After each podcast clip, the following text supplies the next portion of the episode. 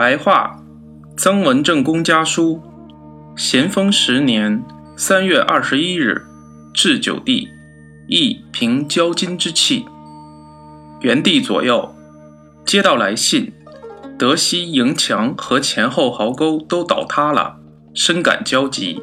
然而也怕是挖壕沟时不大得法。如果挖的土堆得离壕沟很远，雨就是大些。也不至于又冲入壕内，也许稍微容易整理。至于营墙，那是没有不倒塌的。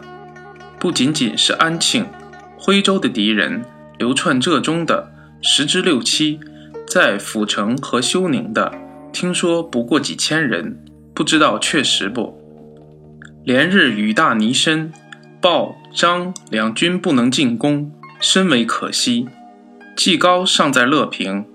我怕敌窜入江西复兴之地，与季高商量，不要急于入安徽。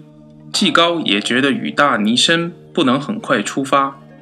润帅谋划安徽战局已经大半年，一切他都胸有成竹，而林氏又派人救援六安，和我们及西安等商议的意思完全不符，枪法忙乱，而弟弟和西安。都有交金的表现，这是值得忧虑的。